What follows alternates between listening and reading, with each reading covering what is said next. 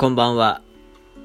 北海道で10年近く自殺対策に携わっている夕焼け空とドライブが大好きな若者、高兄でございます。今夜も自殺対策講座よろしくお願いいたします。今回のテーマは、えー、僕、高兄が自殺対策に携わり始めたきっかけについてお話したいと思います。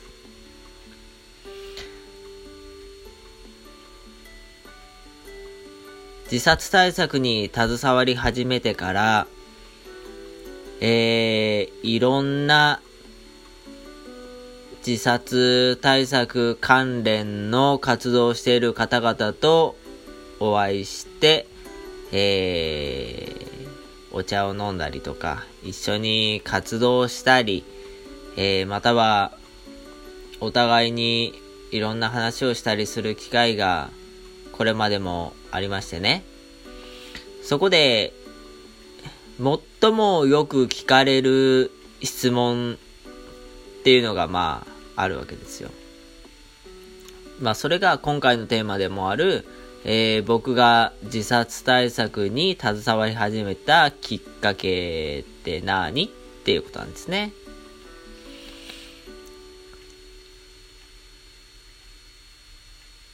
この分野で多いのは、こう、自分の親、兄弟、親戚、友達、同僚とかですね、自分のこう、身近にいる、人たちを自殺で亡くして、で、それで、こう、辛い思いを味わって、えー、自分と同じような、こう、苦しみを味わう人がえー、毎年毎年、毎年自殺が今で2万人ですから、で、周囲のね、悲しむ人が、えー、最低5人はいるって言われてるわけですね。で、こう、2万かける5って言うと結構なもんですよね。だからそれだけ多くの人が毎年こう、新たにこう、自分の身近な人を自殺で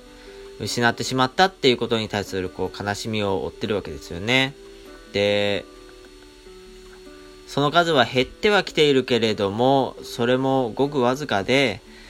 こう、万単位で、万人単位でこう増えていくわけですよね。で、その人たちはこう、なんていうかこう、短時間、短期間でその悲しみが消えちゃうわけじゃないわけですよね。こう、辛い時には一生かかっても、こう、悔いたりとか悩んだりっていうこともやっぱあるわけですよね。それは親しければ親しいほどそうだと思うんですよ。ってことは、こう、どんどんこう累積されていく人数がね、累積されていくっていうような感じで、ということで、えー、その人数をなるべく増やさないようにしたいから、こう自殺対策に何か貢献できないかなという動機で、こう自殺対策にこう携わり始める人が、えー、多いらしいんです。で、例えば、あのー、広島で、こう、自死遺族の方が、あのー自殺予防のね、団体を、こう、立ち、自ら立ち上げて、こう、悩んでいる人の相談に乗ってね、支援をしたり、あとは、遺族同士の、なんていうか、なんていうんですかね、こう、分かち合いの会のような感じで、こう、定期的に集いを開いたりね、そういう活動をされているんですね。で、そういうのは北海道でもあるっていうのを知りましてね。札幌以外でも旭川とか帯広とか割とその自殺率の高いところ自殺率かな自殺者数が多いところで、えー、そういう自死族たちが自らこう分かち合いの会をこうまあグリーフケアっていうんですかね。それを自分たちこう立ち上げるっていうのはやっぱり多くてうん。でそういう活動を知るとこうそれに比べて自分はですねまあそういう経験に基づくこう自殺対策にこう携わり始めてきっかけっていうんじゃないんですよね。だから結構不思議不思議っていうかその何て言うんだろう。不思議っていうよりはこうまあ驚かれるっていうことが多いですかね。か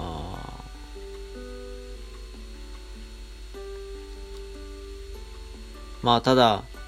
例えばその日本でも有名どころのライフリンクを立ち上げた清水さんっていう方もあのー直接その実施族としてこう何かしたいなという思いでっていうわけじゃなくて、えー、その人は NHK のこうドキュメンタリー番組を担当されていてでそこで自死遺族とか自殺問題についてこうクローズアップして、えー、そこで重要な問題だからもっと深く関わりたいなっていうことで、こう始めたっていうお話を聞いたんですけど、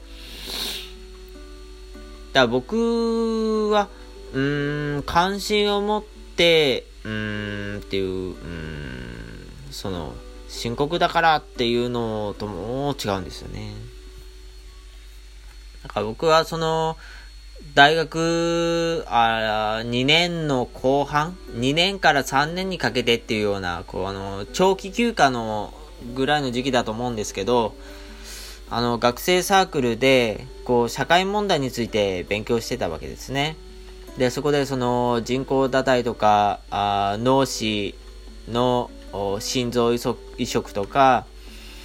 あと、貧困問題とか、えー、まあ、日本にあるいろんなこう社会問題を勉強していく中で、自殺問題っていうのがテーマに上がって、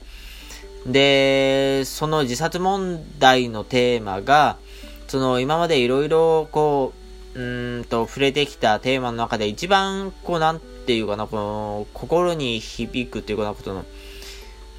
うんと、心がこう共鳴するっていうのかな。そういう感じになったわけですね。で、うん。で、これはもしかしたら僕が、えー、まあ、生まれてきた、こう、ミッションなんじゃないかなって思うぐらいにね、こう、まあ、情熱的になったわけですよ。で、えー、勉強を始めて、こう、勉強つっても、その、なんて言うんだろう、その、福祉系とか心理系の大学じゃなかったですから、その、読書を中心にして、勉強したり、あとは札幌市の自殺対策、うん、自殺予防講演会とか、あとはあのー、隣町の江別市で行われた自殺予防講演会とかね、あと、ストレスコーピングセミナーとか、そういうのに行って、えー、まあ勉強するようになったっていう感じですね。で、最初のうちは、うんと、高校時代からの仲いい友達がいて、えー、その友達も一緒にその学生サークルに入っていて、えー、一緒に勉強してたんですね。で、その友達も、その自殺問題に、を、がテーマにこう上がった時に、こう、心に響くっていうかね、その共鳴するっていう感じ、えー、になって、だからその僕と、えー、そいつが、こう、お互いに、こう、共鳴し合うみたいな感じで、じゃあ、一緒になんか取り組もうよっていう、思ったんですね。で、自殺予防プロジェクトっていうのをその二人で立ち上げて、えー、まあ、そこで自分たちが勉強したうんと、その自殺予防についてのパネル展を開こうと計画したり、あとはテキストを自分たちがこう作ってね、こう街で配布しようとしたり、えー、まあそういう活動をしました。で、それが、えー、今につながる、まあ原点と言えると思いますね。だ原点は、えー、学生時代のそのサークルで、えー、勉強し始めた自殺問題。